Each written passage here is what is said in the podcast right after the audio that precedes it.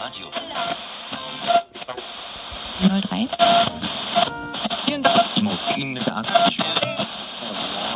Achtung, Achtung! Hier spricht die Unterschicht.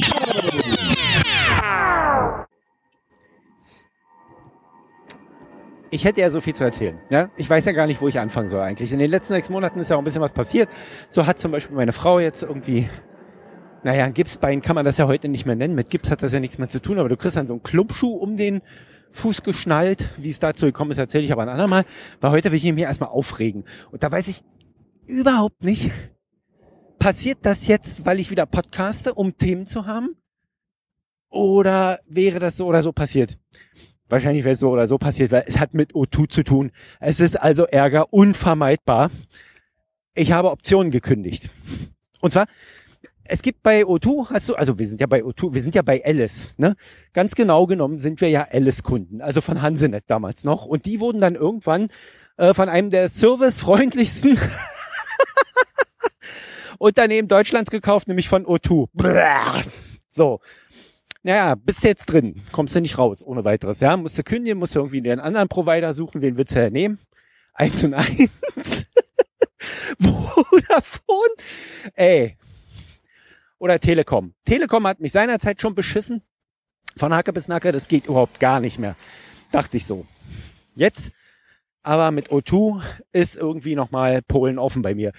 Wir haben immer diese Option gehabt. Über Jahre haben wir diese Mobilfunkoption gehabt, 300 Megabyte für 6,90 Euro. Und ähm, ich habe dann irgendwann gewechselt auf den 1 Gigabyte für 15 Euro Tarif. Das war auch irgendwie damals das Beste, was es so gab für mein Datenvolumen. Ich hätte natürlich mehr haben können, dann hätte ich anteilig weniger bezahlt, also auf ein Gigabyte gerechnet. Aber insgesamt ist der Preis dann gleich hoch, so oder höher.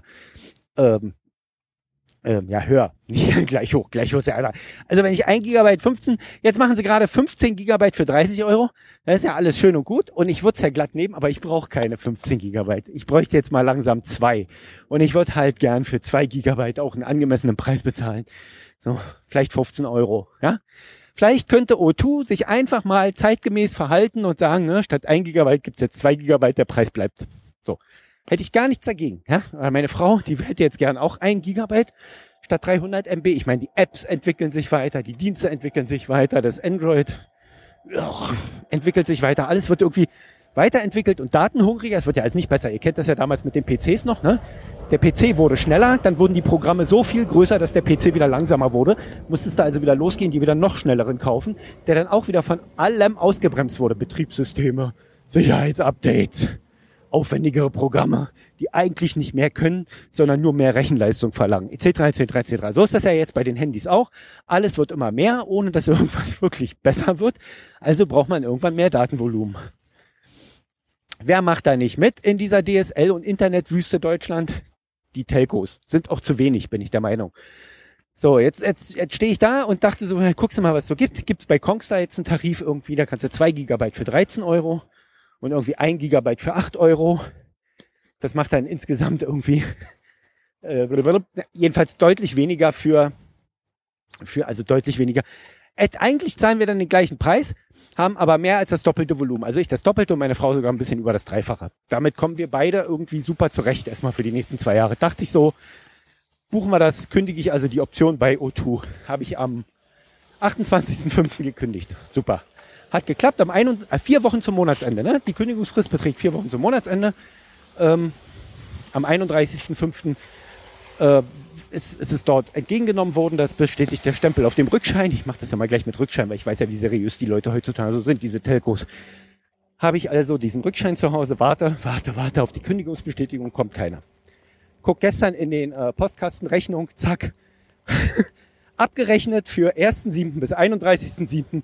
natürlich beide Optionen. Ne?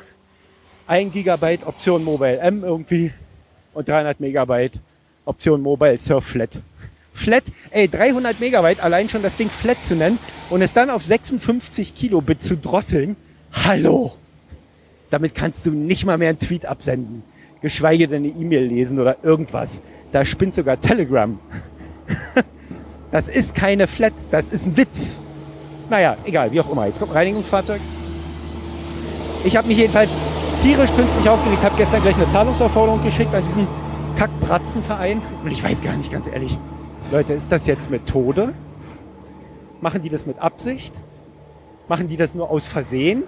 Aus Versehen setze ich mal in Anführungsstrichen, weil, hallo, das passiert so oft bei so vielen Leuten, das kann man im Internet tausendfach nachlesen. Das ist ein sehr seltsames Versehen. Ich bin bestimmt ein Einzelfall. Ne? Oder ist das wirklich zum Himmel schreiende Inkompetenz? Das kann natürlich auch sein. Ich weiß jetzt gar nicht, was schlimmer ist. Ob das Methode hat, dass die die Leute über den Tisch ziehen, die ihnen irgendwelche Optionen kündigen oder auch den Vertrag kündigen. Oder ob das zum Himmel stinkende Inkompetenz ist. Ich weiß nicht, was schlimmer ist. Ich, ich würde sagen, es ist beides auf einer Skala von 1 bis 10 eine glatte 11.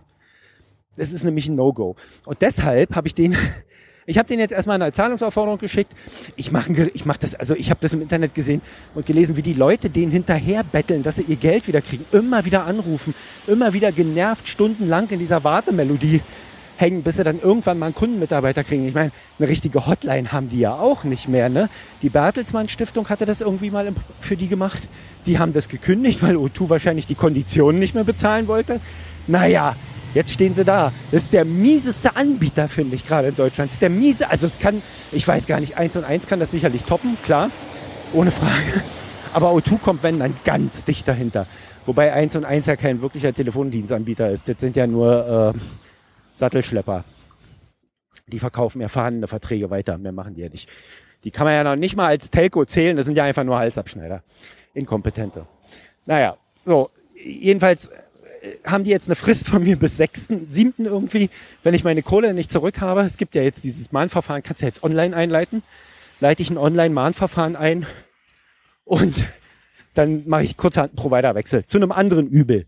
Ja, Telekom. Ist, ist jetzt auch nicht, also funktioniert vielleicht besser, hat mich aber damals auch schon irgendwie um 30 Euro geprellt, einfach weil sie der Meinung waren, sie müssten mir Seiler und Kollegen auf dem Hals hetzen, statt eine Endabrechnung zu machen. Habe ich nicht verstanden, bis heute nicht. Ich habe da immer wieder angerufen, habe gesagt, hier, pass mal auf, so sieht's aus, das und das und das. Hier kriege ich noch eine Gutschrift, da ist noch eine Rechnung. Irgendwie. Das waren, das waren irgendwie 10 Euro, äh, D-Mark waren das damals noch. 10 D-Mark, die da offen waren. Und dann kam von Seiler und Kollegen so ein hat gleich 50 Mark mehr gekostet. Für ein fucking Schreiben gleich 50 Mark mehr. Und ich war stinksauer. Und deswegen äh, war ich jetzt zwölf Jahre oder so nicht mehr bei der Telekom Kunde ja, jetzt ähm, bleibt mir halt keine Wahl mehr. Ja, von einem Betrüger zum anderen Betrüger wechseln. Was soll's? Ist halt Deutschland. Ist halt zum Kotzen. Bis dann, ciao. Das war Potthorst. Schalten Sie auch morgen wieder ein, wenn es heißt Irgendwas ist ja immer, immer.